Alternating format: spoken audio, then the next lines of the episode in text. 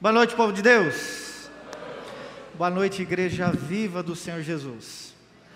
Nós estamos é, ministrando nos últimos dias, nas últimas semanas, uma palavra especialmente para a família.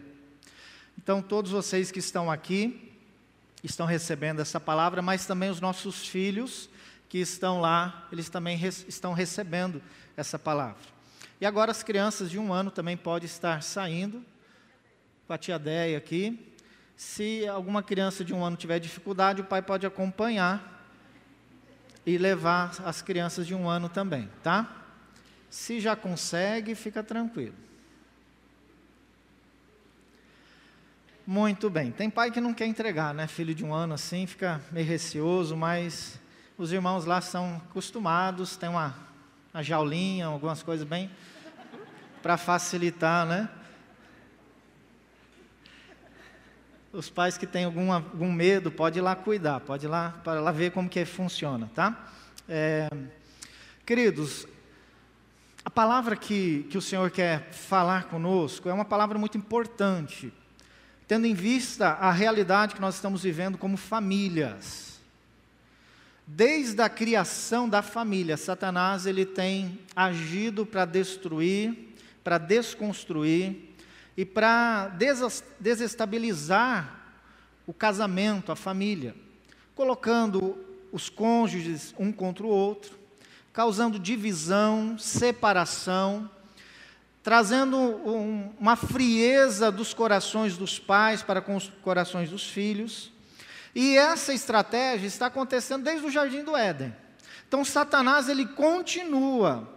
O propósito dele é fazer com que a sua família não dê certo, que o seu casamento não funcione, que os seus filhos não te obedeçam. E que na verdade eles possam ser tudo aquilo que você menos esperasse, esperava que eles fossem. É importante você entender isso, porque nós estamos falando sobre vigiar e vencer. Nós vigiamos, nós cuidamos, nós estamos atentos, né, pela, pelo que, o que Satanás está fazendo, mas o que Deus quer fazer também, porque nós queremos vencer. Amém? Você quer ter uma família vencedora? Você quer ver seus filhos crescidos e se tornarem filhos vencedores?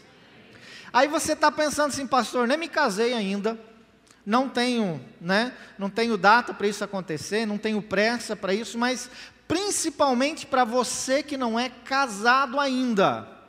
A palavra de hoje ela tem tudo a ver com você, porque são princípios que nós vamos estar aprendendo aqui ou revendo aqui que vai servir para o seu futuro casamento. Se você já é casado, talvez para consertar algumas coisas ou para adequar outras, de forma que você possa estar protegido, que a sua família então possa estar sendo abençoada conforme os princípios que Deus tem para nós. O tema que eu vou falar é resgatando os valores da família. Por que resgatando? Porque a ideia é que se perdeu. Se perdeu quando? Como eu falei, desde de que o mundo é mundo, desde que a primeira família, né, Adão e Eva, foi colocado nessa terra, Satanás já tem tentado destruir os valores, tirar os princípios. Quando nós falamos de valores, nós estamos falando de princípios. Satanás tem gerado isso, colocado Adão e Eva né, em discordância e depois em discordância com Deus, os filhos deles, Caim e Abel, né, o primeiro homicídio acontece já na primeira família. E, a, e dali para frente, irmãos, nós estamos é, sendo vítimas disso. Estamos sendo atacados.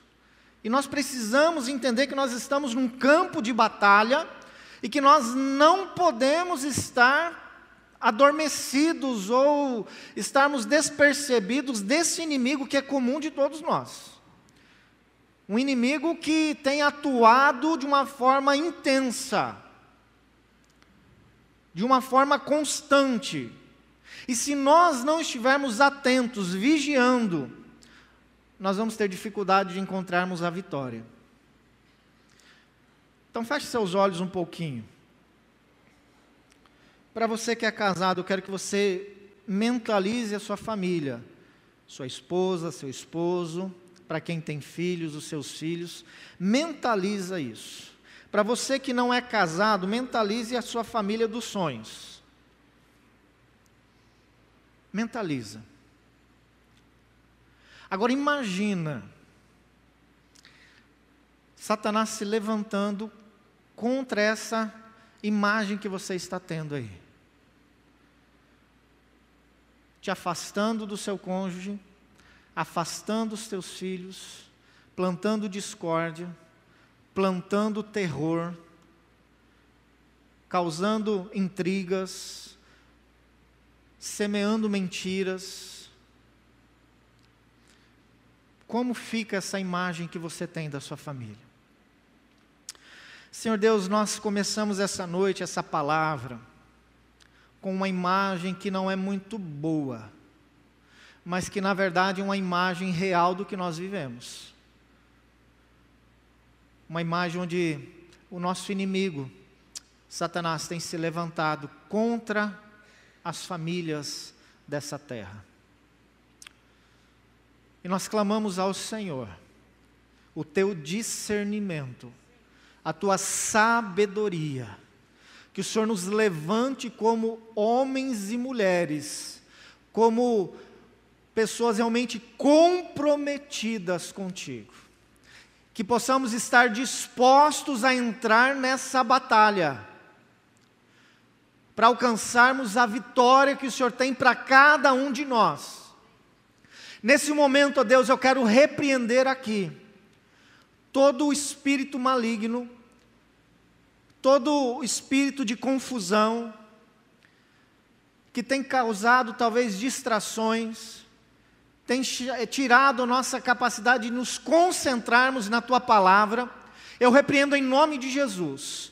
E eu declaro que o Espírito Santo está nesse lugar, trazendo direcionamento, apontamentos, trazendo, ó Pai, a condução e os princípios e valores para que nós possamos estabelecer uma família forte, uma família abundante, uma família que vai vencer, uma família que vai ser um instrumento de Deus nessa terra, vivendo em comunhão contigo, mas em comunhão uns com os outros, onde há paz, onde há alegria, onde há confiança, onde há expectativa e que nós possamos ser abençoados, ó Deus, através do teu direcionamento. Então, abra os nossos ouvidos, coloca, Senhor, a tua palavra em nossos corações, e que desde o coração mais fechado aqui, Senhor, a todos que aqui estão, possam receber essa palavra em nome de Jesus. Amém?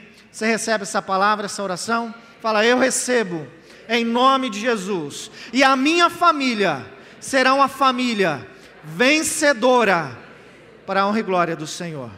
Amém? Glória a Deus.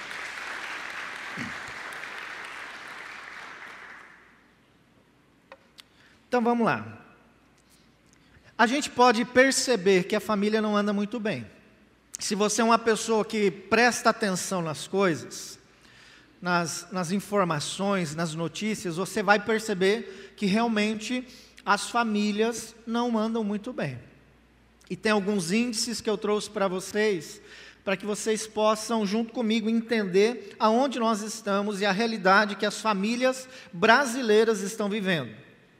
O primeiro dado que eu trouxe aqui para vocês é sobre esse crescente número de divórcio que acontece no Brasil.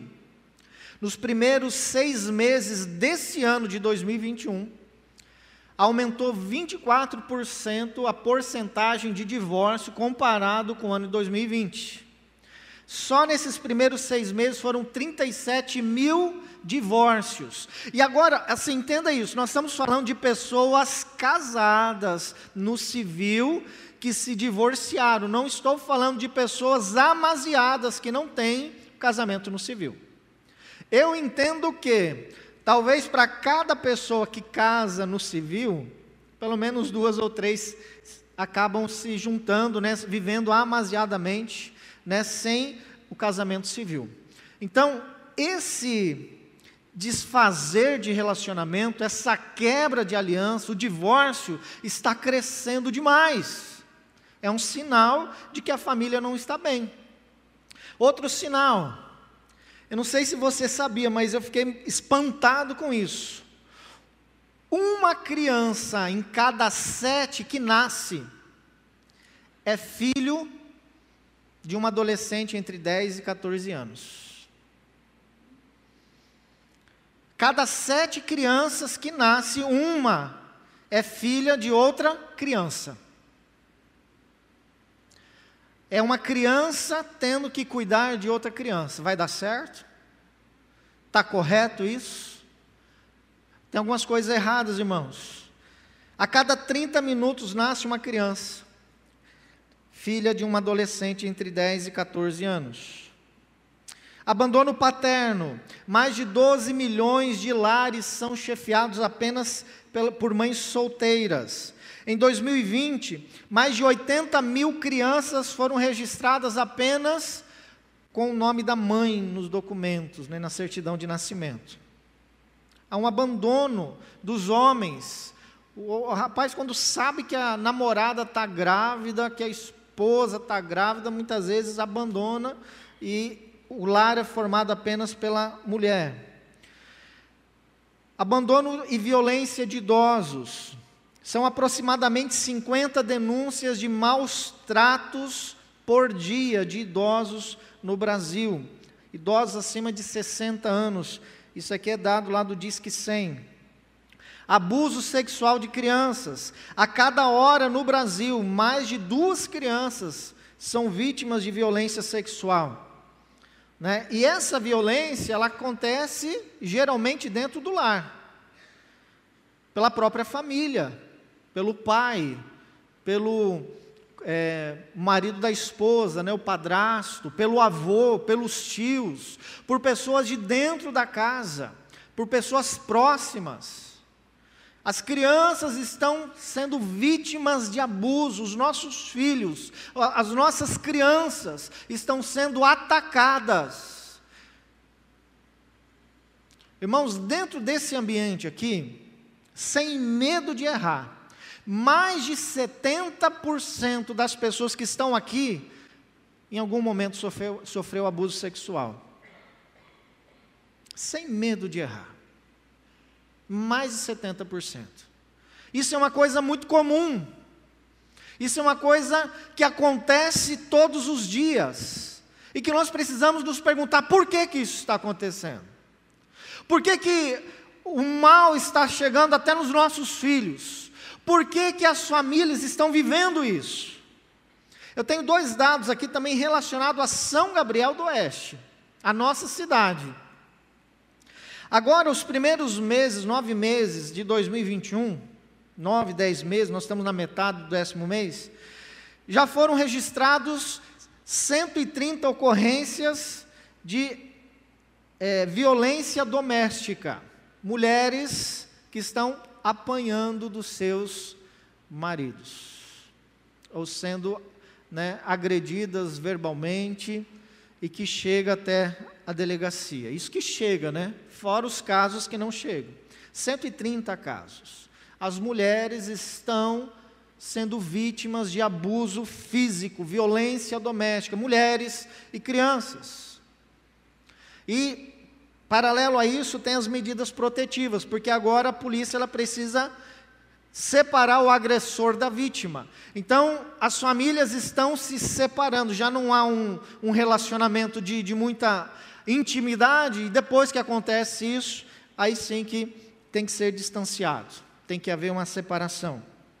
Outro dado que eu trago para vocês, só nesse ano, 16 casos de estupro de criança, de abuso de criança aqui em São Gabriel do Oeste.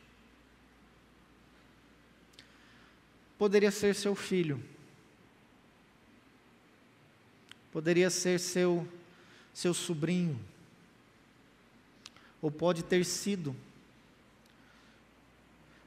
Irmãos, nós estamos aqui vendo alguns casos, eu não sei se isso choca você, eu não sei se isso afeta você, mas quando eu estava lendo e, e, pesquisando sobre isso, Deus foi me trazendo um, um constrangimento e eu, eu tive que orar pela nação brasileira.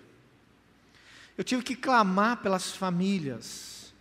Porque, irmãos, nós estamos sendo atacados por um inimigo que é comum e muitas vezes nós não estamos atentos, nós não estamos entendendo e nós não estamos nos posicionando. Nós não estamos nos posicionando dentro daquilo que nós poderíamos, como homens, como mulheres, como pais, como mães. E se nós queremos resgatar esses valores, nós precisamos prestar atenção naquilo que a palavra de Deus nos ensina. Mas o que, que são valores? Valores, eles são os princípios da palavra de Deus. Se nós quisermos resgatar os valores da família, nós precisamos resgatar primeiro os princípios. São os princípios que nos direcionam, princípios espirituais, princípios morais, que estão na palavra de Deus e que têm o objetivo de influenciar a formação e a manutenção da família. Porque, na verdade, todos nós, quando sonhamos com um casamento, sonhamos com a família, nós esperamos, temos a expectativa de um lugar ideal, de um lugar, de um lugar abençoado, de um lugar feliz, onde você vai ser, é, é, ter um ambiente né, de conforto, de alegria, de comunhão, de compartilhar, onde você é cuidado, mas também você cuida, onde há amor entre o casal, entre os filhos. Essa é a nossa expectativa, mas nem sempre isso acontece. Nem sempre isso acontece. Por quê? Porque Satanás tem roubado de nós os princípios que nos dão a oportunidade de viver tudo isso. Você tem dúvida que Deus quer que você seja feliz na sua família? Você tem dúvida que Deus quer que você seja pleno e que você viva um lar abençoado por Ele, feliz? Eu acredito que não. Essa é a vontade de Deus. E é por isso que Ele nos deixou a Sua palavra, para que a partir dela possamos aprender alguns princípios. E eu quero começar trazendo quatro princípios relacionados ao matrimônio. Por que matrimônio? Porque o matrimônio é o início correto para a família. Toda família deveria ter começado com o matrimônio. O que, que, é o matrimônio? É o casamento. É uma, é uma aliança entre um homem e uma mulher que, em comum acordo, por vontade própria, eles decidem formar uma família. Eles decidem ser fiel um ao outro. Eles decidem viverem juntos e estabelecer um relacionamento de unidade, para que juntos eles possam ter filhos e criar esses filhos da forma que Deus der a direção para eles. Então, o matrimônio é o início correto para toda a família, deveria ser. E quais são os princípios, então, para o matrimônio? Eu quero trazer quatro princípios para vocês, baseado em Gênesis, capítulo 2, versículo 24 e 25. Gênesis capítulo 2, versículo 24 e 25. Eu vou ler na NVT.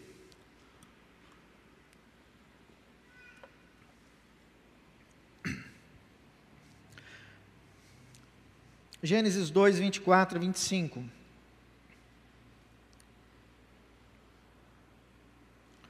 texto diz: Por isso, o homem deixa pai e mãe e se une à sua mulher, e os dois se tornam uma só carne. Em outras versões, usa a expressão carne. E os dois se tornam um só. Versículo 25: O homem e a mulher estavam nus, mas não sentiam vergonha.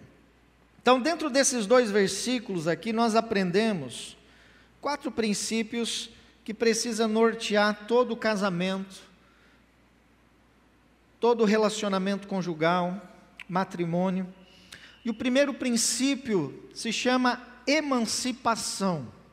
O texto fala deixar pai e mãe. O princípio da emancipação é o princípio onde os pais liberam os filhos para o casamento.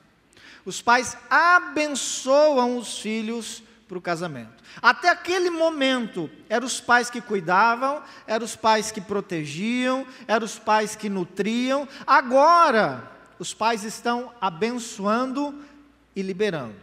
Falando em bênção, a bênção é requisito essencial para o casamento acontecer. Existem três pilares de bênção que você tem que constituir a sua família. Primeiro, a bênção dos pais. É importante os seus pais abençoarem, liberarem você para o casamento. É fundamental que isso aconteça. Se isso não acontece, você vai ter problema no seu casamento. É certo isso. Segunda bênção é a bênção da sociedade. Quando você regulariza seu casamento é, perante a sociedade, o casamento civil. Né? Perante a sociedade, você vai ser casado, você vai ter sua esposa né, é sua, está lá, está o contrato, está a certidão. Casamento é uma bênção necessária. Não é apenas um protocolo, não é apenas um documento. Isso tem um valor, irmãos. Isso tem um valor, porque nós vamos falar sobre um princípio aqui que é de propriedade. A sua esposa é tua. E você, homem, pertence à sua esposa. E todo mundo tem que saber disso. Então registra ela. Não precisa pôr seu sobrenome. Hoje em dia não precisa mais, né? Mas a minha tem meu nome lá. Meu sobrenome. Fiz questão. Então, emancipação depende dessa bênção, da liberação dos pais, para que os filhos, agora que chegaram na fase adulta, possam constituir uma família. Então, é importante essa bênção dos pais e a liberação, esse cordão umbilical que existia de nutrição, de cuidado, precisa ser cortado.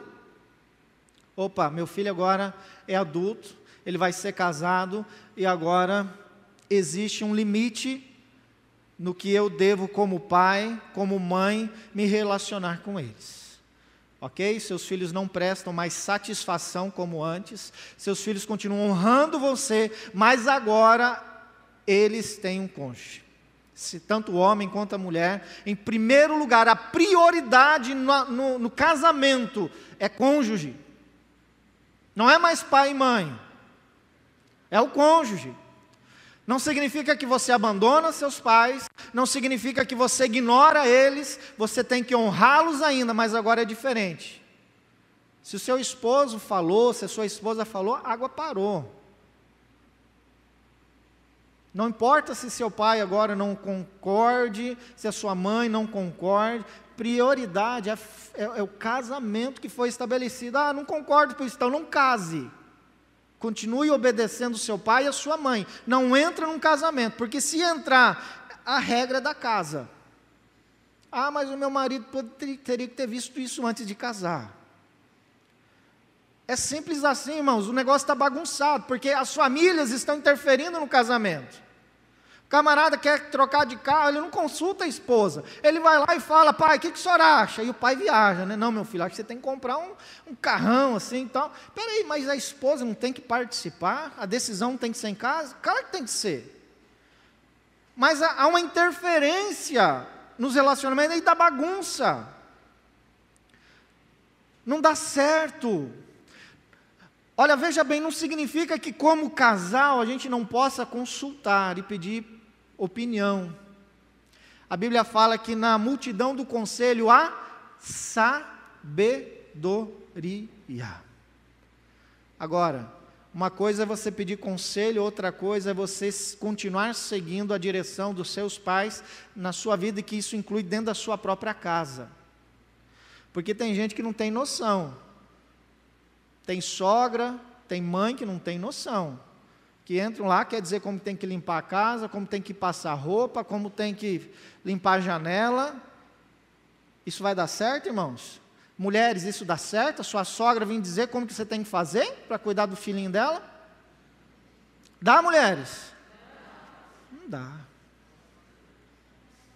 Não vai dar. Mas a sogra faz isso porque ama, porque quer ajudar, não é? Ela quer ajudar, mas não dá certo.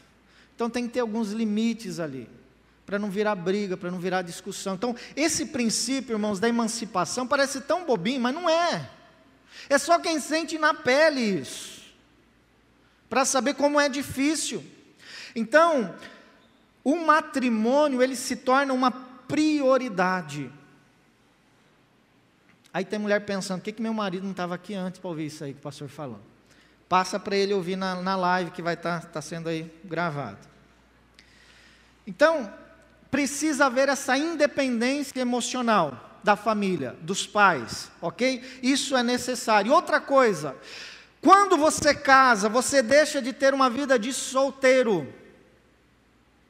Isso vale mais para homens, tendo em vista também que mulheres têm muitas atitudes ainda de, de, de, atitude de solteiro, de não prestar satisfação, de se sentir dono do seu nariz. Se você casou, meu filho, você tem que dar satisfação sim. Uai. É uma responsabilidade que vocês assumiram. Irmãos, tem que haver esse conversar, um casal tem que saber o que, que o outro está fazendo, eles precisam ter comum acordo nas coisas que acontecem. Nós precisamos resgatar esse princípio, irmãos. Não entra num casamento querendo ser solteiro, querendo fazer as mesmas coisas, querendo jogar bola toda noite, querendo sair com as suas amigas toda tarde. Não precisa se preocupar com o almoço, não se preocupa com. Peraí, vai dar briga não vai dar certo. Ou você entende esse princípio e começa a praticá-lo e vivenciá-lo, e para quem não é casado ainda dá tempo de aprender. Ah, que tem mulher assim, que quer casar, mas, mas ainda não aprendeu a cozinhar. Ou você casa com um cara que tem condições de pagar uma cozinheira, ou minha filha, vai aprender com a mamãe aí como fazer um arroz, como fazer um feijão, como né, fazer um bife. Aí, pelo menos umas duas ou três receitas diferentes. A hora que seu marido enjoar, vocês vão comer fora, se tiver condição. Mas precisa ter algumas coisas que é de casal, uma postura diferente, irmãos. Postura diferente. segundo princípio, que está nesse versículo de Gênesis, é o princípio da unidade. O texto fala: se une a sua mulher. E é interessante que o princípio da unidade não é uma coisa que acontece do dia para a noite. É algo que vai sendo construído. E quando nós olhamos para essa palavra unidade no original, ela dá esse sentido de algo conquistado com muito esforço, que você precisa se dedicar, que você precisa gastar tempo, que você precisa fazer esforço. Então, a unidade é um nível de adaptação e intimidade que vai acontecendo com o passar do tempo. O casal precisa buscar isso. Unidade. Unidade. O homem se une. Irmãos, isso é tão precioso. É a capacidade do homem e da mulher se adaptarem num nível onde os dois se conhecem plenamente mesmo sem falar. Tem homem que conhece o olhar da esposa. Você não conhece? A hora que ela te olha, olhar de reprovação. Quantos homens conhecem o olhar de reprovação da esposa aqui? Dá medo, né? Fala a verdade. Quantas mulheres sabem quando o marido está chegando em casa e está nervoso? Só de, de ouvir a passada dele sabe. Isso aí, irmãos, é, é o processo da unidade. Não estou dizendo que está certo, mas vocês vão se conhecendo. Porque são duas pessoas diferentes. São pessoas que pensam diferente, que têm características, que têm uma criação, que têm uma cultura. Então, o casamento é um princípio onde o casal vai se adaptando, vai se encaixando, até que eles se tornem uma só carne.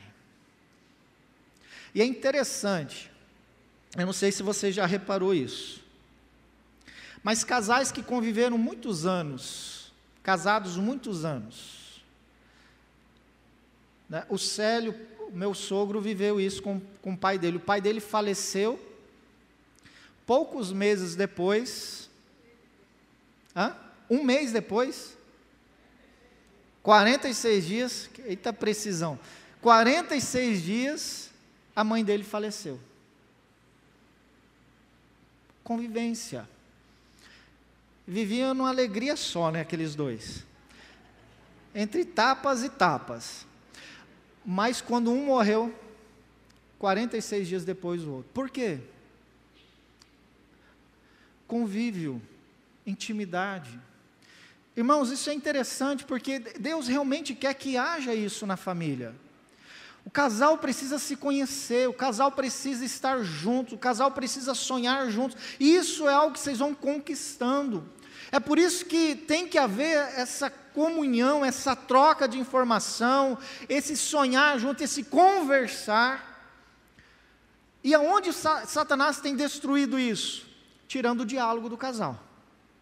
O casal não conversa. Irmãos, o que eu atendo de problemas familiares, problemas no casamento, problemas com relação aos filhos, e o foco do problema está no diálogo que não acontece. O casal não consegue falar um com o outro sobre um problema relacionado à casa que já vira briga. Se for falar de, um, de uma situação da família, vira briga. Se for falar dos filhos, vira briga. Por quê? Tudo vira acusação, o casal não consegue mais discutir o assunto. Sempre tem que ter o responsável por aquele problema. E as discussões e as acusações, então, aonde que Satanás tem destruído? Tirando o diálogo. Uma vez um casal estava atendendo aqui na igreja, e o casal já veio decidido a separar. Não, pastor, não dá, essa minha esposa aqui, não, eu não entendo ela, e não dá para conversar, e ele, e ele falava, ela já falava por cima, eu falei, peraí, gente, peraí, fica quieto. Fala você, homem, o que está acontecendo? Qual é o problema do seu casamento? Aí ele foi falando, ele foi falando, e ela tentava falar, fica quieta, deixa ele falar. E ele, e ele falou, falou, falou tudo que ele queria, acabou? Acabou. Agora você, fala, qual é o problema do seu casamento? E ela falou, e ele tentava entrar, eu falei, fica quieto, ouve o que ela está falando. E aí ela falou tudo. E aí, de repente, ele falou: Ah, não, mas o que ela está falando tem razão, eu também penso assim. E ela falou: Não, mas é. O casal Naquele momento, mas eu não fiz nada, eu só simplesmente falei, ó, fica quieto deixa um falar. Eu só separei a briga. E o que, que acontece? Qual que é o final da história? O casal se acertou, decidiram continuar casando, casados, e decidiram que, que eles queriam continuar juntos como família, como casal, e tentar dar uma nova chance. Mas o problema estava no diálogo. Problema estava na capacidade de comunicar, e na verdade eles pensavam igual, só que eles não conseguiam conversar juntos. E quando nós falamos dessa unidade, nós estamos falando exatamente onde duas pessoas se unem, não pode ter uma terceira pessoa. É o casamento entre duas pessoas. É por isso, irmãos, que nós não concordamos com o relacionamento né, poli que tenha surgido aí, trocas de casais, é, é, relacionamento de um homem com duas mulheres, de duas, dois homens com uma mulher. Irmãos, isso é maligno. Família constituída entre homem e uma mulher, e por consequência vêm os filhos, os frutos da união, dessa aliança. Esse, esse é o casamento abençoado que Deus quer que nós tenhamos, de fidelidade, de confiança. Essa vida conjugal de unidade ela é importante e ela é indissolúvel. Você não pode casar pensando no divórcio. Você não pode usar o divórcio como uma possibilidade. Casamento é feito para que até a morte nos separe. Esse é o propósito de Deus. Por quê? Para que você entenda que você vai entrar num ringue ali e que você vai ter que sair de mão dadas com seu inimigo no final dos, do, dos rounds que tem. É para toda a vida, irmãos. É aprendendo a ceder. É por isso que casamento não é para qualquer um, não. É para cabra macho, é para mulher porreta mesmo, que aguenta, porque é difícil. Se fosse fácil, não tinha divórcio. É difícil. É difícil mesmo permanecer juntos. É difícil a adaptação. Mas é por isso que nós temos os princípios aqui para nos nortear e nos ajudar. Terceiro princípio é o princípio da posse. O texto diz: se tornam uma só carne.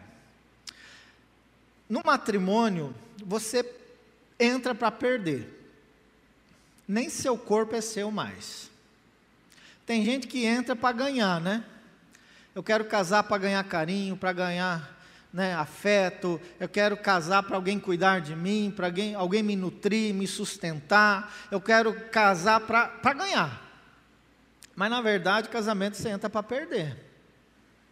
Porque nem seu corpo pertence a você mais, pertence a seu cônjuge. Lá em 1 Coríntios capítulo 7, versículo 3 a 4, o apóstolo Paulo ele fala sobre isso. 1 Coríntios 7, versículo 3 ao versículo 4. O marido deve satisfazer as necessidades conjugais da sua, de sua mulher, e a esposa deve fazer o mesmo por seu marido. A esposa não tem autoridade sobre o seu corpo, mas sim o marido. Da mesma forma, não é o marido que tem autoridade sobre o seu corpo, mas sim a esposa. E aqui é interessante, porque esse é o princípio de Deus, onde eu vou satisfazer o outro. Eu não entro para que pensando em que a pessoa tem que me satisfazer. O, o, casamento eu entro porque eu preciso e eu tenho o, meu, o desafio, o objetivo de satisfazer o meu cônjuge. Porque o meu corpo pertence a ela e o corpo dela pertence a mim. Então, no matrimônio, nós vivemos isso.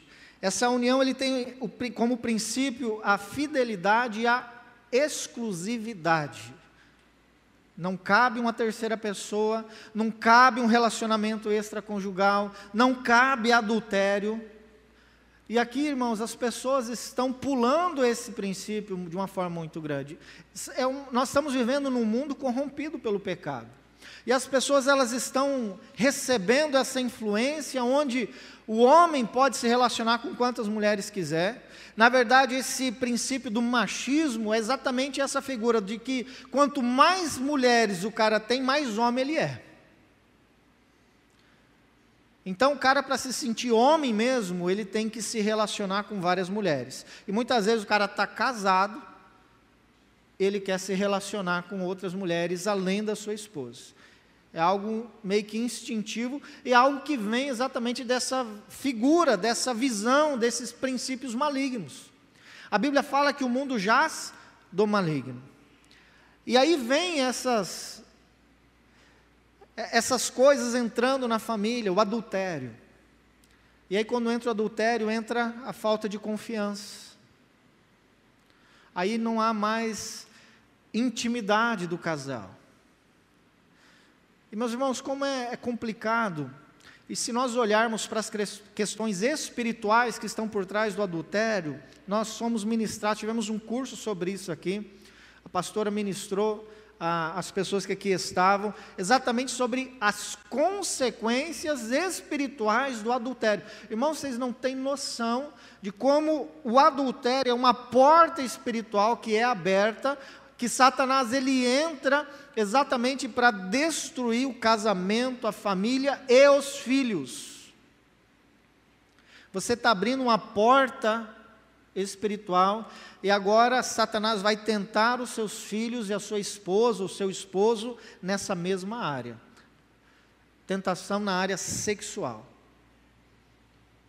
De abuso sexual, de problemas relacionados a, a, a relacionamento extraconjugal, de perseguição. Eu não sei se vocês sabem, mas geralmente quando o, o, um dos cônjuges trai, a outra pessoa também passa a ser perseguida nisso e ela acaba traindo também. Vários casos onde nós atendemos a traição de um, que ele vai contar, porque o processo de conserto ele é doloroso e é de expor mesmo né? tem um processo para você tratar isso, e, e, uma das coisas é você confessar o seu pecado num ambiente seguro, num ambiente correto. Mas quando o marido vai contar, olha, eu traí você, a esposa fala, eu também. Isso não é bonito, irmãos. Porque você vê exatamente Satanás colocando né, o, o, a malignidade dele dentro da família ou se não traiu a esposa, está sendo perseguida nessa área, no trabalho, Né? Mas uma porta ela foi aberta. Muitas vezes é a esposa que abre. E outro problema é os filhos. Porque agora eles são perseguidos nessa área. E aí os filhos começam a desenvolver é, atitudes é, homossexuais. Ou começam a ser perseguidos, ou tentados ser bulinados, ou até é, abuso sexual das crianças. Por quê? Uma porta foi aberta. Então, irmãos, existem princípios espirituais que nós precisamos entender que quando nós abrimos uma porta espiritual, nós estamos dando a legalidade, a chave da nossa casa para o inimigo entrar e destruir. Tanto que quando a gente trabalha com uma criança que foi abusada, ou com alguém que, um filho que está com problema nessa área sexual, a gente vai para os pais investigar o que está acontecendo, porque uma porta foi aberta sobre a vida deles. E geralmente tem adultério, tem vício na pornografia, tem áreas nessa área ou também relacionado à família que, que precisa ser investigado e tratado para que aquela porta seja fechada e quebrada, cancelada em nome de Jesus. Então, meus irmãos, é exclusividade. O casamento é algo, é o princípio da posse. O seu cônjuge é seu e de mais ninguém. Você está com a sua esposa aí do lado, seu esposo aí, olha para o olho dela e fala assim: Você é minha, você é meu e de mais ninguém.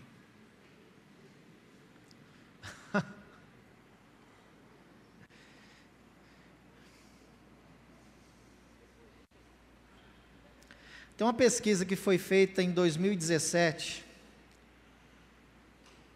É minha, viu? Que 50 mais de 50% dos homens, dos homens brasileiros são infiéis. Mais de 50%. E mais de 30% das mulheres também são infiéis. Ou seja, já se relacionaram sexualmente fora do casamento. Então a fidelidade e exclusividade deve estar acima de qualquer situação. Nós não podemos abrir concessão. E homens, vocês vão ser muito perseguidos nessa área. Porque essa é uma área que, o inimigo ele tenta realmente nos aprisionar e nos, é, e nos distanciar dos princípios de Deus. Então tome cuidado. Tome cuidado. Então, casamento é para ser vivido apenas com seu cônjuge, com mais ninguém, mas também para toda a vida. Não pode ter esse princípio de, ah, se, der, se não der certo, a gente separa. Não, irmãos, é, é até a morte mesmo.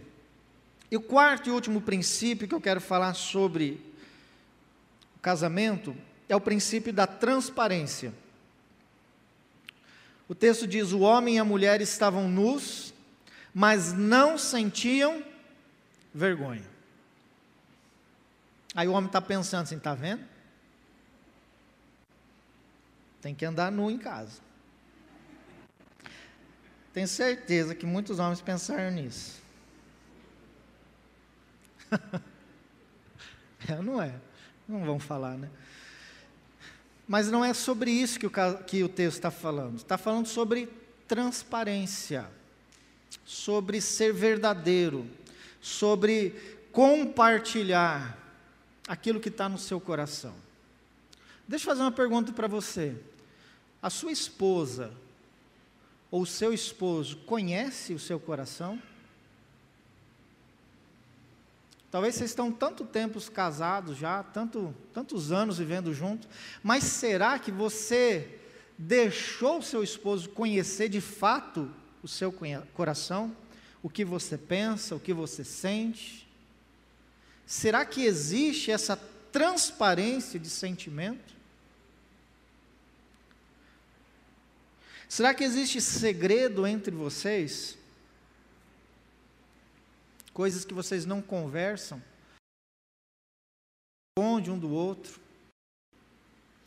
Irmãos, em casamento não pode haver segredos. Precisa ser compartilhado, precisa ser o casal precisa se conhecer, o casal precisa ser os melhores amigos. Homem, você precisa conhecer a sua esposa. Mulher, você precisa conhecer o seu esposo. Não pode haver segredos. Esse princípio da transparência, irmãos, é coisa, uma das coisas muito importantes que tem sido quebrado. Por quê? Porque quando há algo escondido, já é sinal que alguma coisa vai acontecer de errado. Quando você coloca uma senha no seu celular para que a sua esposa não veja, para que o seu esposo não veja, é porque já tem malícia aí. Tem um pensamento aí surgindo, uma possibilidade. Por que senha? Por que, que o seu cônjuge não pode ver seu celular? O que, que você está escondendo? Você pode ter senha, mas a pessoa tem que conhecer. Sua esposa, seu esposo tem que conhecer. Irmãos, não pode haver segredos. Eu lembro uma vez que eu atendi uma situação de uma mulher que o marido tinha morrido. A mulher não sabia no que, que seu esposo trabalhava direito, ela não sabia o que ele ganhava, ela não sabia se ele tinha dívidas, não sabia se, se tinha conta em banco e qual banco era, e muito menos que senha tem.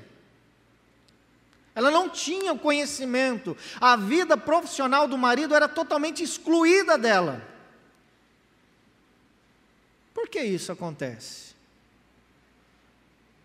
É uma só carne. Não tem mais meu e seu, é só nosso. O sucesso do matrimônio, irmãos, os dois vão celebrar juntos e o fracasso, os dois vão sofrer. A partir do momento que você decidiu casar com uma pessoa, independente que ela seja, se ela tem uma dívida de 400 mil reais, meu irmão, minha irmã, parabéns, você herdou algo que é sua agora.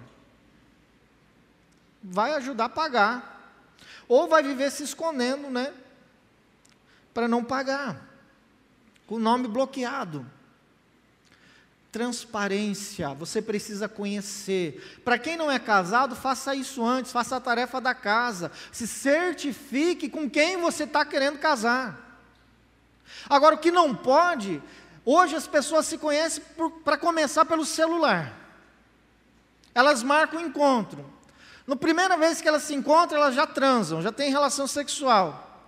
Na outra semana, elas já conheceram família e já estão planejando morar junto. Dentro do mesmo mês, se der um mês, eles vão morar juntos. Isso dá certo? Por quanto tempo? Se não começa pelo matrimônio, provavelmente vai dar errado. É por isso, irmãos, que eu creio que Deus ele pode, para você que, que está vivendo com alguém, você que está aqui, que não é casado ainda, eu creio que você pode aplicar esses princípios na sua vida. Eu estou falando de princípios da palavra de Deus que vai trazer bênção para você. Lembra que bênção e maldição é a mesma fonte. A bênção e a maldição vêm do mesmo lugar, vem de Deus. Quando você obedece, você recebe a Você recebe o quê? Bênção. Quem que manda a bênção? Deus. Quando você desobedece, o que que vem? E quem que manda a maldição? Então o problema que você passa no seu casamento é consequência dos erros e da falta de aplicar os princípios da palavra de Deus. Porque quando você está vivendo dentro do propósito de Deus, meu irmão, a bênção ela vem sobre a sua vida. Ela está liberada.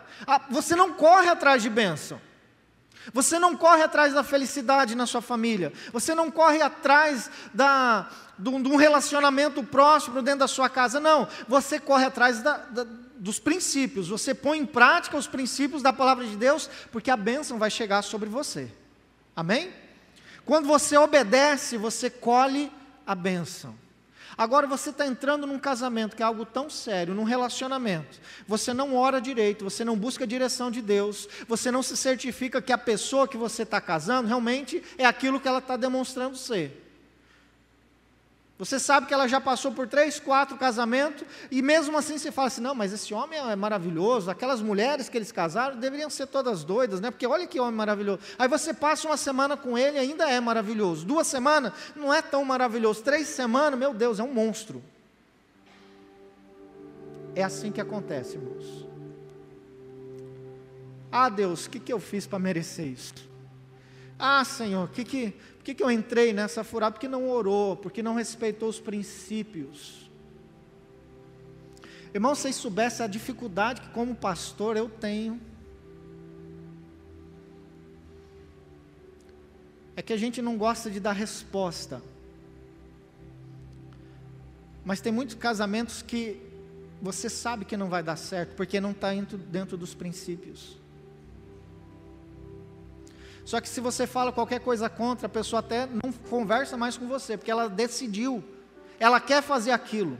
Nem, nem Deus ela busca mais, porque ela decidiu fazer aquilo e pronto.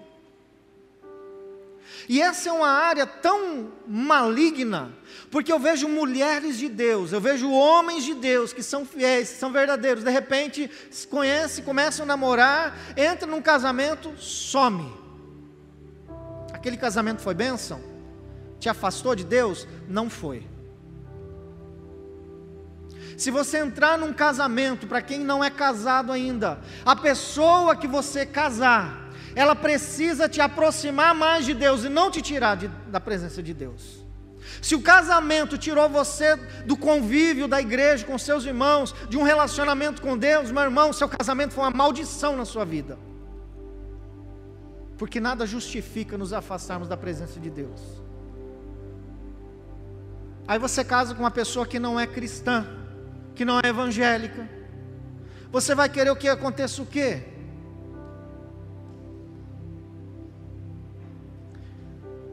Eu louvo a Deus pela vida dos nossos jovens que estão entendendo esses princípios. E antes de dizer sim, a gente tem podido conversar. Antes de iniciar um namoro, eles têm vindo orar e falando assim: Pastor, ora comigo. Meus irmãos, olha a beleza. Eu não sou dono de ninguém. Eu queria que vocês entendessem isso. Nós não, não mandamos em ninguém. Cada pessoa ela é livre para tomar a escolha. Mas um jovem que chega e fala assim: Pastor, ora comigo. Eu estou sentindo desejo de, de orar com uma pessoa, de conhecê-la melhor, de iniciar um namoro, quem sabe. O senhor pode me ajudar em oração? Meus irmãos, olha a bênção disso. E aí Deus responde. E aí os dois vêm conversar, pastor, nós estamos iniciando um namoro. A gente quer ser abençoado pelo Senhor. Eu falo, façam as coisas certas e eles, eles são orientados e acompanhados nesse processo de namoro. E aí eles estão sonhando com casamento, pastor, queremos casar. E aí a gente acompanha no aconselhamento. E tem um livrinho que quem está noivo, quem está para casar, já leu esse livro. Como que se chama o nome do livro aí, quem já leu? Antes de dizer sim. Porque assim, Antes de dizer sim, você pode dizer não. É o momento certo de dizer não. E, sinceramente, eu louvo a Deus porque muitas vezes acontece isso. Há o não antes do sim. Porque o namoro hoje, ele, ele, ele perdeu seu, seu significado. As pessoas se relacionam num namoro apenas porque elas têm carências, elas têm necessidades, e aí elas ficam se relacionando para que o outro supra ela nas carências. E meu irmão, carência não é para ser suprida, carência é para ser curada. Deus quer curar você dessas carências, porque o que nos basta é Deus. Você não entra num casamento para ser feliz. A sua felicidade não vem do casamento. A sua felicidade vem da presença de Deus em você. Se você não tem essa felicidade em Deus, não é um homem, não é uma mulher que vai te dar isso. Ele não consegue por melhor que seja, por mais rico que seja, por mais carinhoso que seja, Ele não vai te dar aquilo que só Deus pode te dar. Ninguém consegue fazer o outro feliz o tempo todo. Ninguém. Até Deus, quando Ele toma uma decisão diferente da sua, você fica meio cabreiro com ele. Fica, pai, por que, que Deus fez isso? Não é assim? Porque Deus não tem compromisso com a nossa vontade. Deus tem compromisso com a vontade dele, porque a vontade dele é boa, agradável e perfeita. E quando nós nos adequamos à vontade de Deus, aí sim nós vamos viver o bom, agradável e perfeito. E não quando Deus faz aquilo que nós queremos. Mas as pessoas então chegam para um relacionamento já convicto de que aquela pessoa é a pessoa da vida dela, vai ser o homem da minha vida, a mulher da minha vida, mas já excluiu a Deus. E se tem pessoas que não concordam muito com a opinião, já não consulta, já não busca mais, não vai dar certo, irmão. Não vai dar certo.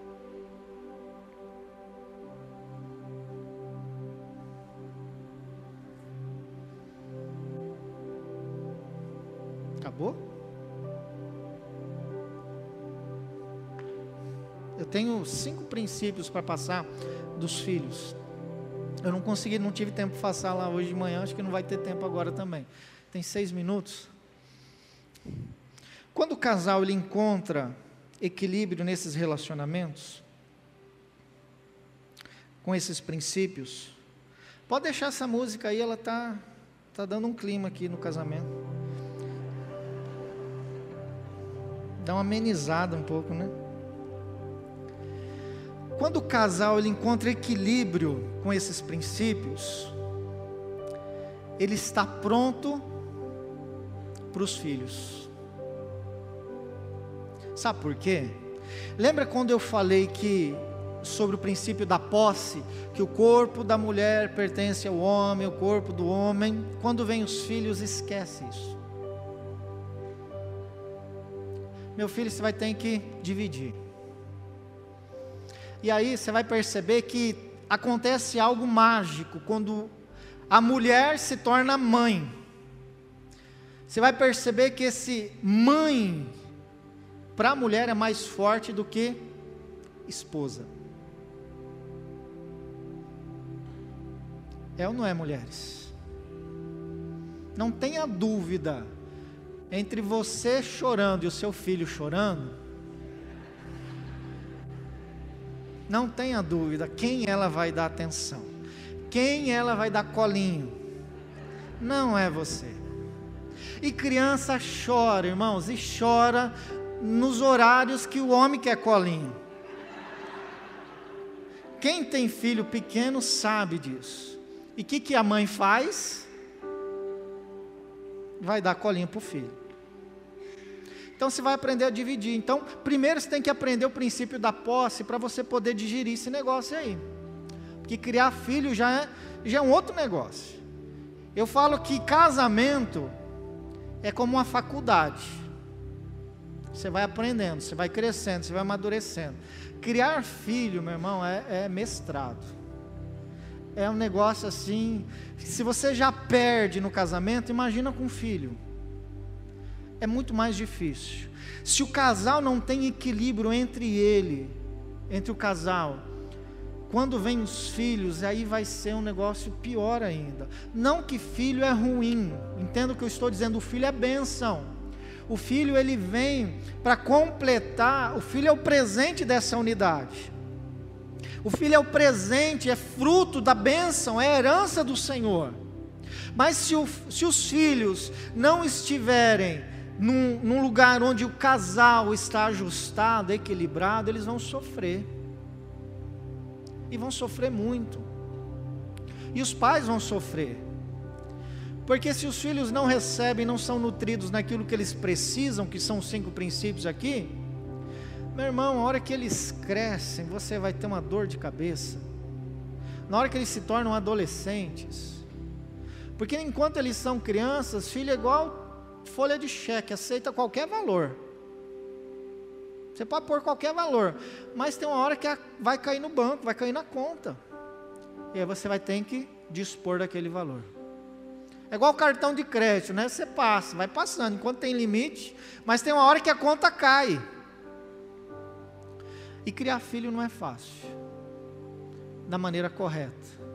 Filhos que sejam educados, filho que honram seus pais, filhos obedientes, filhos que respeitam os mais velhos, respeitam as autoridades. Eu não estou falando daqueles filhos que fazem os pais passarem vergonha.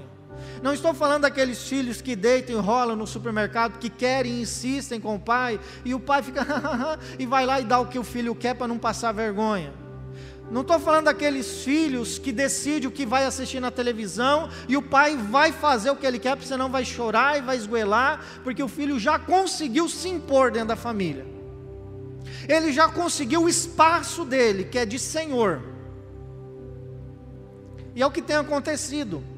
Por quê? Porque o casal não está ajustado, o casamento não tem equilíbrio, os princípios não são são praticados. E porque eles estão vivendo esse desequilíbrio emocional, essa carência, eles não têm equilíbrio para ensinar, educar, corrigir, nutrir, passar amor, passar carinho para os filhos, eles não conseguem fazer isso da forma correta.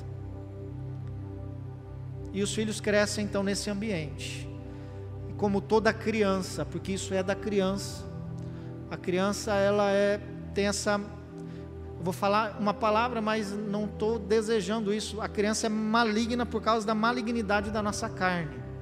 Toda criança tem esse, essa capacidade das, de fazer as coisas ruins. Você não precisa ensinar nada de ruim para o seu filho, ele vai aprender sozinho, já é dele. Seu filho vai aprender a mentir sozinho, ele vai, vai tentar dar o calote em você, ele vai falar que fez e não fez, ele vai dizer que foi o outro que fez coisa que ele fez, né? vai jogar a culpa no irmão. Você ensinou isso para ele? Não. Já é dele, da, da natureza. E a criança ela consegue pôr pai e mãe no bolso com uma facilidade se os pais não tiverem ajustados.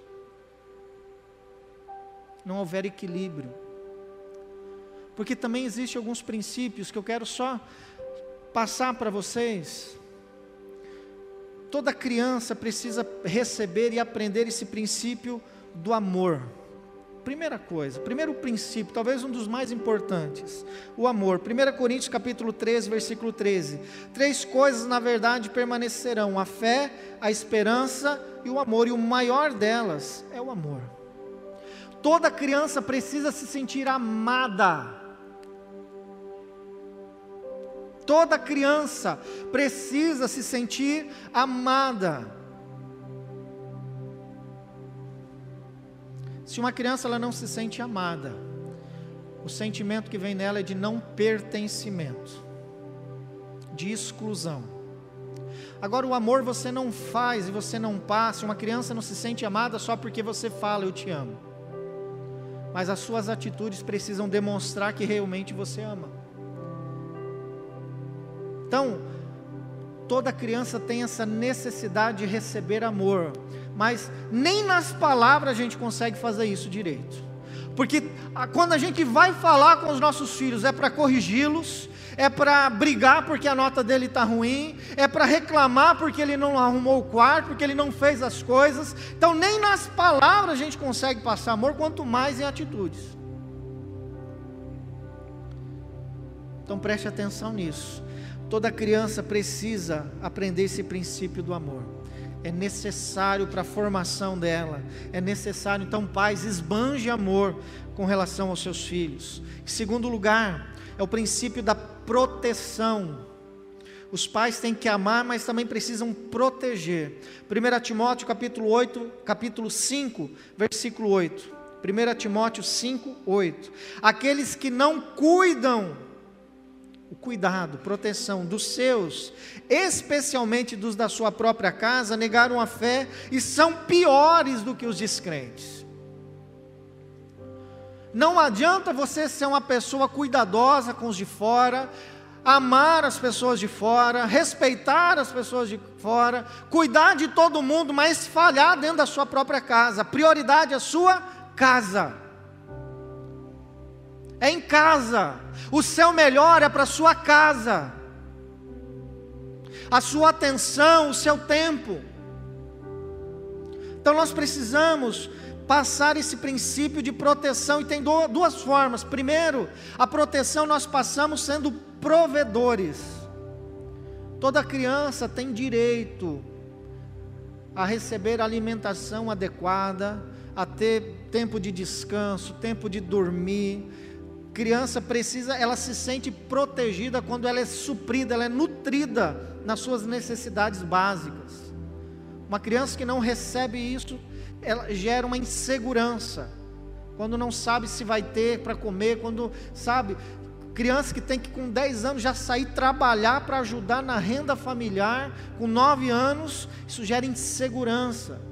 Não que não, eu, eu concordo que hoje nós estamos num, num, num contraponto, né? Criança não trabalha em nada, não faz nada, não, tô, não é isso. Meu filho, cedo já ensinei ele a cortar a grama, porque olha, próximo ano é você, a responsabilidade da grama é sua. Então filho tem que trabalhar sim, tem que ajudar a lavar louça, tem que varrer a casa. As filhas, as mulheres e homens também podem aprender a fazer uma comida. É em casa que aprende isso. Mas eu estou falando que uma das formas de nós gerarmos proteção é sendo provedores deles. Mas em segundo lugar, a proteção vem também com cuidado. É o olhar, é a atenção, é saber o que eles estão fazendo, com quem eles estão fazendo. Irmãos, os filhos hoje, eles estão sendo entregues à internet, estão sendo entregues aos, aos, às amizades, aos relacionamentos. Tem pai que não sabe onde o filho está. Uma vez eu estava indo, fui no mercado de São Gabriel, ia fazer uma compra na porta tinha um menino, se eu não me engano, ele deveria ter uns 10 anos. Ele falou: Tio, me dá um dinheiro para mim comprar uma bolacha? Eu falei: Não, um salgado ele queria. Eu falei: Mas por que você quer um salgado? Porque eu estou com fome. Eu falei: Mas era, era 9 horas da manhã. Eu falei: Mas está com fome? Você não tomou café? Ele falou: Não. Eu falei: Mas por que você não tomou café? Porque não tinha nada para comer lá na minha casa.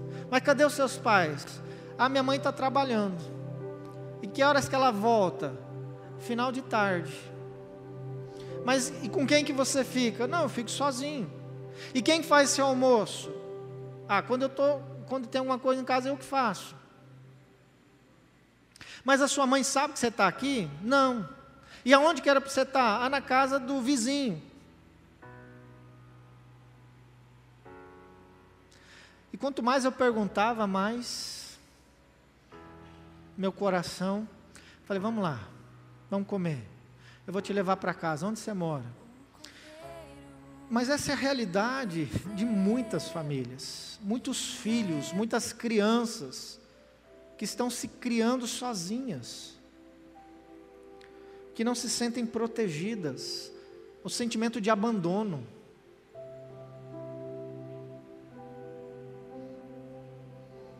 Então nós precisamos cuidar da saúde dos nossos filhos, tanto fisicamente, como emocionalmente, como espiritualmente, como seu filho está.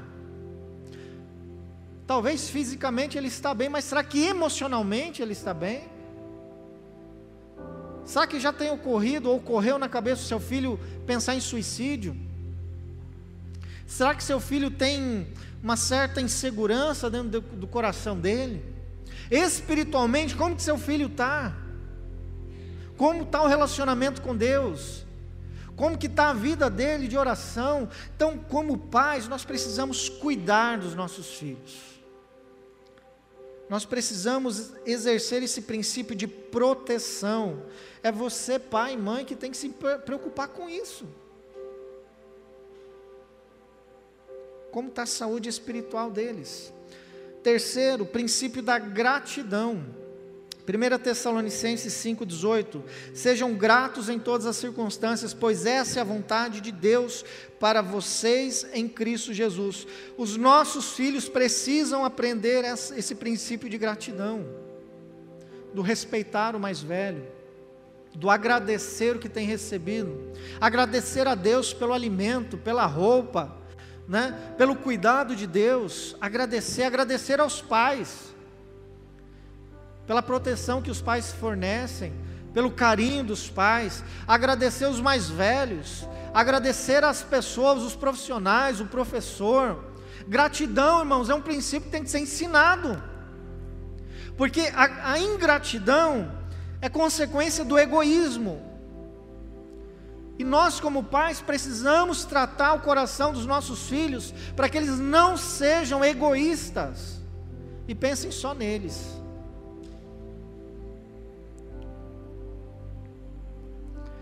Quarto princípio, princípio do respeito. Colossenses 3:20. Filhos, obedeçam sempre os seus pais, pois isso agrada ao Senhor. Esse princípio é fundamental também, e os nossos filhos precisam aprender. De quem que é a culpa de um filho mal educado? De quem é a culpa? Hã? Fala alto aí, irmãos. Filho mal educado é culpa dos pais, não é do professor.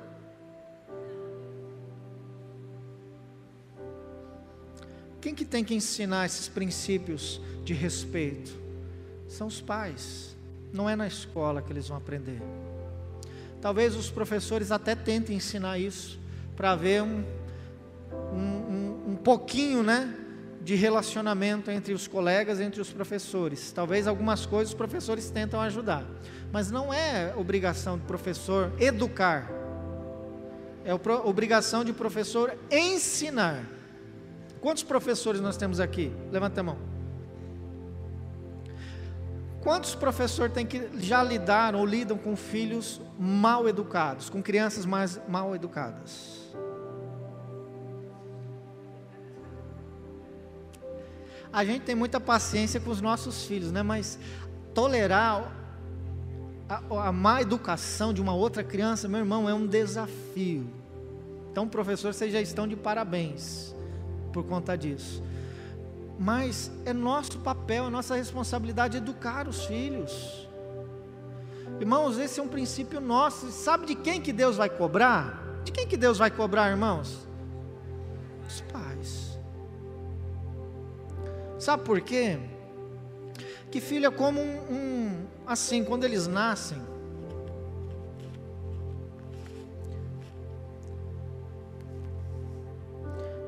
Tá vendo esse papelzinho aqui? Ó. Tá limpinho, tá branquinho, né? Filha quando nasce é como se fosse uma folha em branco. E aí os pais têm a responsabilidade de registrar, de marcar a vida dos filhos com os princípios e conceitos. Respeito, honra, obediência. É os pais que vão escrevendo na vida dos filhos os, os capítulos daquilo que eles devem fazer. Então, o filho ele vem como uma folha em branco, mas eles vão crescendo recebendo essas impressões que eles recebem em casa, ou aquilo que eles não recebem. Então um dia Deus vai olhar para o seu filho e vai falar: rapaz, você fez um bom trabalho. E talvez você vai escutar isso até de pessoas elogiando você pelo filho que você tem. Não tem. A pastora falou isso semana passada, né? Se tem uma coisa que traz alegria para o pai, é quando alguém elogia o filho dele, não é? Uau, coisa bonita. É melhor do que elogio para você, porque na verdade os pais se acham, né? Ele já elogia o filho e, e leva para ele. Mas se você pensar bem, lembra quando Davi ele se levantou para, indignado com a afronta de, de do rei, do, do gigante, gigante Golias. Obrigado, Espírito Santo. E aí ele, ele quer matar aquele gigante porque ele não tolerou a afronta de Golias, dizendo que no, no povo de Israel não tinha Deus e que ninguém podia encará-lo. E Davi ele, ele decide encarar e ele vai guerrear contra. E quando ele mata o gigante, a primeira pergunta que o rei fez, o rei Saul fez, foi: quem é o pai desse menino? Quem é o pai dele? Quem é o pai do seu filho? Precisamos marcar os nossos filhos com princípios importantes. E por último, o princípio da disciplina. Provérbios capítulo 29, versículo 15. A criança que é corrigida se torna sábia, mas o filho indisciplinado envergonha sua mãe. Irmãos, a, a disciplina ela é bíblica ela é necessária. Deus nos disciplina. A disciplina é sinônimo de amor. Sabe, pai, tem pai que acha que amar é dizer sim para tudo, que tolera demais a falta de educação dos filhos, o grito, a manha. Você está cometendo um crime. Eu queria que você entendesse isso. Você não disciplinar, você não corrigir o seu filho é um crime contra essa criança, que vai crescer se sentindo dono da razão, o dono da verdade, aquele que, que ele sabe de tudo, que ele pode tudo, que não tem limites para ele. Por quê? Porque ele não aprendeu em casa. Ele não recebeu, ele não aprendeu a assimilar e administrar o não. Porque os pais não dão não, não dizem não. Porque eu preciso amar meu filho. É um presente de Deus. Não, meu filho, assim como Deus disciplina você, você também precisa disciplinar os seus filhos quando eles erram. Seus filhos precisam saber que tem tempo para tudo, que tem horário para tudo, que eles não não é não são eles o dono da casa, o dono da casa é pai e mãe, e a vontade do pai e da mãe é suprema, é soberana sobre a família. E eles precisam honrar, eles precisam respeitar, e eles precisam obedecer mesmo quando vocês não estão perto.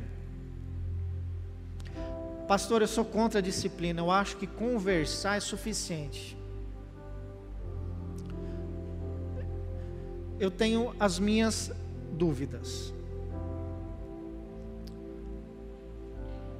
Eu não tenho tempo para explicar aqui, mas assim, é, Deus me ensinou esse princípio da disciplina com os meus filhos e foi uma forma assim que para mim deu muito certo é quando você aprende a educar e a disciplinar em amor, e não na raiva, não nos gritos, não né, em você desprezando ou, ou xingando o seu filho, mas discipliná-los em amor, com carinho, com respeito, não ferindo a identidade do filho, mas tratando o problema, o erro.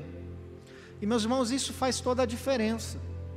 Então, se você é pai que tem filho e quiser conversar sobre isso, eu estou aberto, vamos marcar um dia. Se você tem dificuldade, porque filho precisa respeitar o pai e a mãe, e o sim do pai é sim e pronto, e o não do pai é não e pronto. Talvez você está tendo dificuldade nessa área, eu, tô, eu posso, a gente pode conversar sobre isso e eu creio que pode mudar um pouco essa situação. Mas o fato é que nós precisamos aprender os filhos precisam aprender esse princípio da disciplina para se tornarem homens e mulheres segundo o coração de Deus. Amém, irmãos? Bom, muitos princípios eu poderia passar para vocês, eu trouxe alguns. Eu não falei sobre honra, poderia ter falado sobre isso, poderia ter falado sobre o princípio do é, relacionado às outras pessoas, né? enfim, várias outras coisas. Mas eu trouxe cinco princípios relacionados a filhos e quatro princípios relacionados ao, ao matrimônio, ao casamento. E a gente vai parar por aqui, porque eu queria finalizar essa palavra voltando àquilo que nós começamos no começo, eu queria que você fechasse seus olhos e imaginasse a sua família.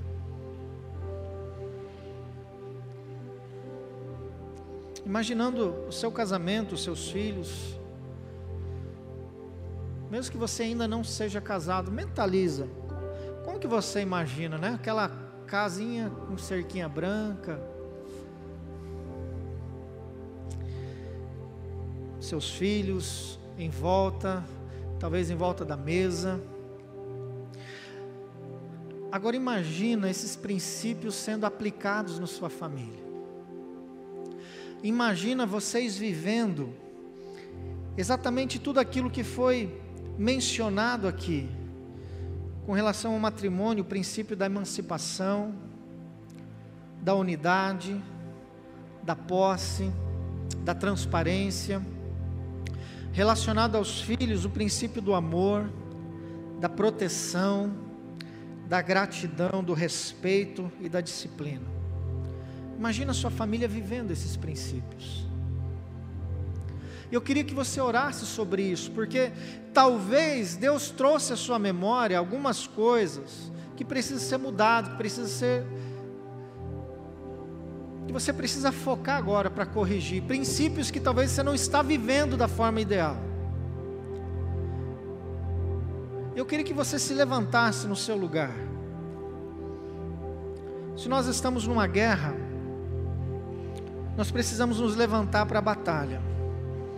Se você ama a sua família, queria que você continuasse com seus olhos fechados e que agora você começasse a orar pela sua casa, pelo seu casamento, pelos seus filhos. Talvez a sua oração é pedindo: Senhor, me ajuda a aplicar esses princípios.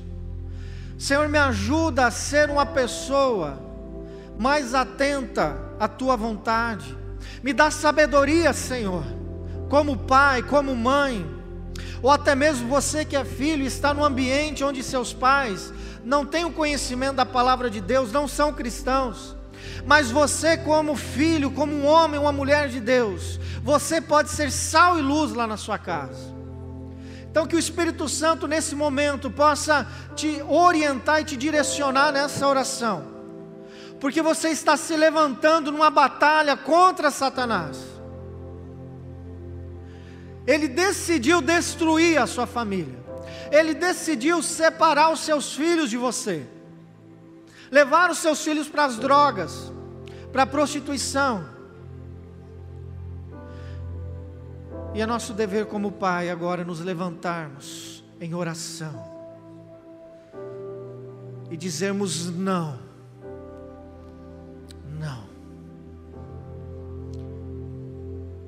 E os pais que estão aqui, os casais que estão aqui, eu queria que você repetisse essa oração comigo uma oração que vai ser ouvida no mundo espiritual. Mas eu queria que você orasse com fé, crendo nessa palavra, crendo naquilo que nós vamos orar. Talvez você que não é casado, você também faz essa oração, uma oração profética, porque um dia talvez você vai ter seu esposo ou a sua esposa, você vai ter os seus filhos, e não tem problema você fazer essa oração profeticamente.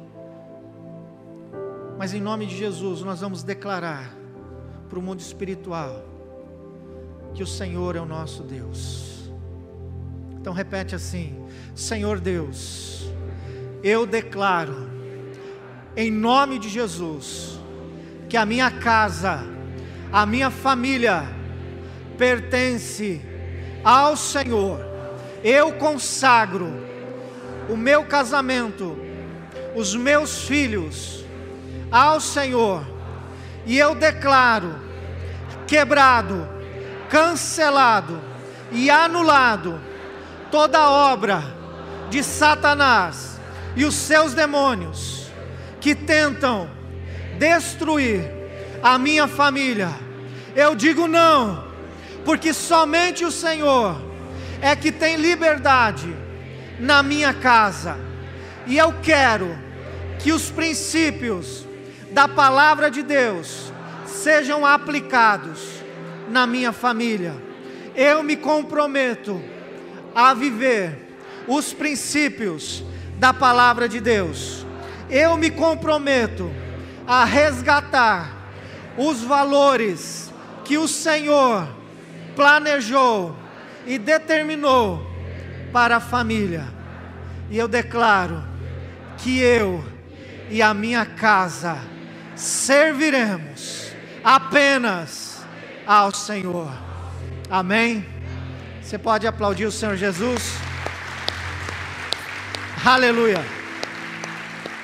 Glória a Deus. Aleluia. Pode continuar em pé, eu quero. Nós vamos orar encerrando aqui.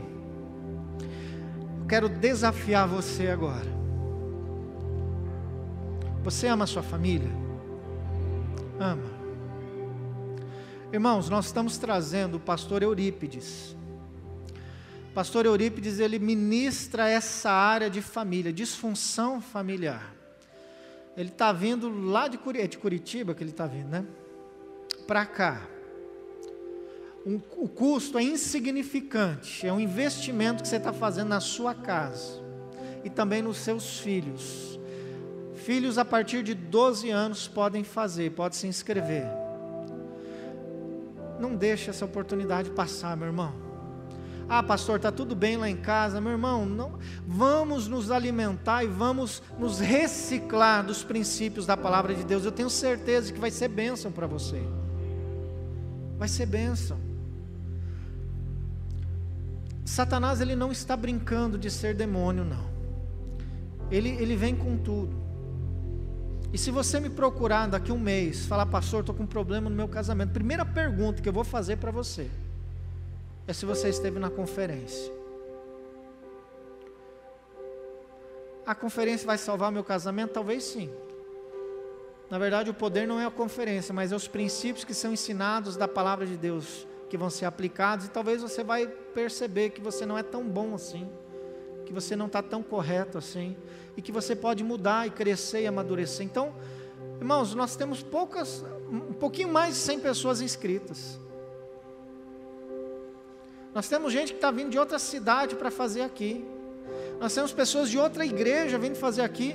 Não justifica os nossos irmãos que estiverem aqui na semana que vem, vai ser sexta, sábado, domingo da semana que vem, mesmo que seja uma ministração que você conseguir participar, se inscreva. Só que termina amanhã a inscrição. Então, eu quero desafiar você a participar. Eu quero fazer um apelo para você, irmãos. Porque ele vai vir, ele vai embora, a vida dele segue, mas eu creio que Deus quer ministrar a sua vida em, através dessa palavra da ministração do pastor Eurípides. Então, a inscrição encerra amanhã. Prioriza isso. OK? porque ele vai trazer o material. Nós não vamos passar por live, nós não vamos liberar live, porque é injusto com quem está né, participando aqui, vindo aqui. Então, se você quiser pegar a ministração, venha. Pastor, não vou poder estar em todas. Para aqueles que vieram e que não participarem em todas, nós vamos gravar e depois nós vamos disponibilizar no ou no, no aplicativo do, do, Spotify, ou de alguma forma, para aqueles que se inscreveram. Mas para você que não se inscreveu, irmão, perdeu. Vai ter que ir lá em Curitiba, se quiser, ouvi-lo e receber essa palavra. Você entendeu isso? Amém? Então feche seus olhos, vamos orar. Obrigado, Senhor. Obrigado por essa noite, por essa palavra. Obrigado, Senhor, por essas ministrações que nós trouxemos aqui, que o Senhor trouxe à tua igreja.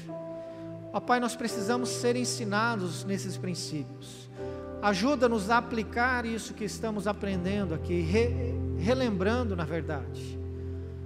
Ajuda-nos, ó Deus.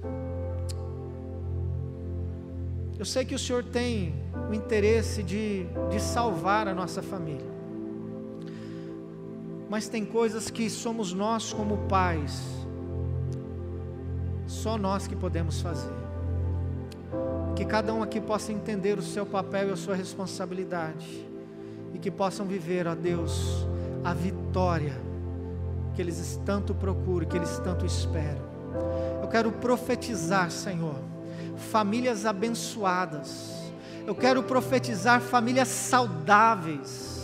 Eu quero profetizar, ó Deus, que os pais terão coração dos seus filhos e haverá uma troca de amor, de amizade, de respeito, de carinho, ó Deus, onde eles serão supridos e nutridos, onde os pais aqui ouvirão professores, ouvirão mais velhos dizendo: seu filho é um exemplo, o seu filho é uma bênção, o seu filho é, é uma pessoa honrada, o seu filho é obediente, o seu filho é, é um homem de Deus, é uma mulher de Deus. Eu profetizo isso a Deus, e eu espero que isso aconteça mesmo, porque nós cremos no poder da tua palavra. Ajuda, Senhor, os homens e as mulheres que aqui estão. Ajuda aqueles que irão casar, que vão constituir família um dia, que eles tenham sabedoria, direcionamento do Senhor para escolher a pessoa certa, para evitar o, o engano de Satanás. Oh Deus, livra os nossos filhos, ó Deus, desse engano. Protege, ó Pai, os nossos filhos. Guarda, Senhor, os nossos filhos. Ó Pai, não permita, Senhor, que eles sejam tocados na sua sexualidade. Ó Deus, guarda os nossos filhos, Senhor. Nós clamamos, ó Pai, nessa noite, a tua proteção. E dá-nos, Senhor, discernimento e maturidade para vivermos e exercermos o nosso papel como pais e como mães. Ajuda-nos, Senhor. Obrigado, Deus, por essa palavra e que a graça do nosso Senhor Jesus Cristo, que o amor de Deus, o nosso Pai, e a consolação do Espírito Santo seja com a tua igreja, com cada homem, com cada mulher, com cada filho, com pai, mãe que estão aqui, e que o Senhor venha abençoá-los nessa semana, para todo sempre, em nome de Jesus. Amém.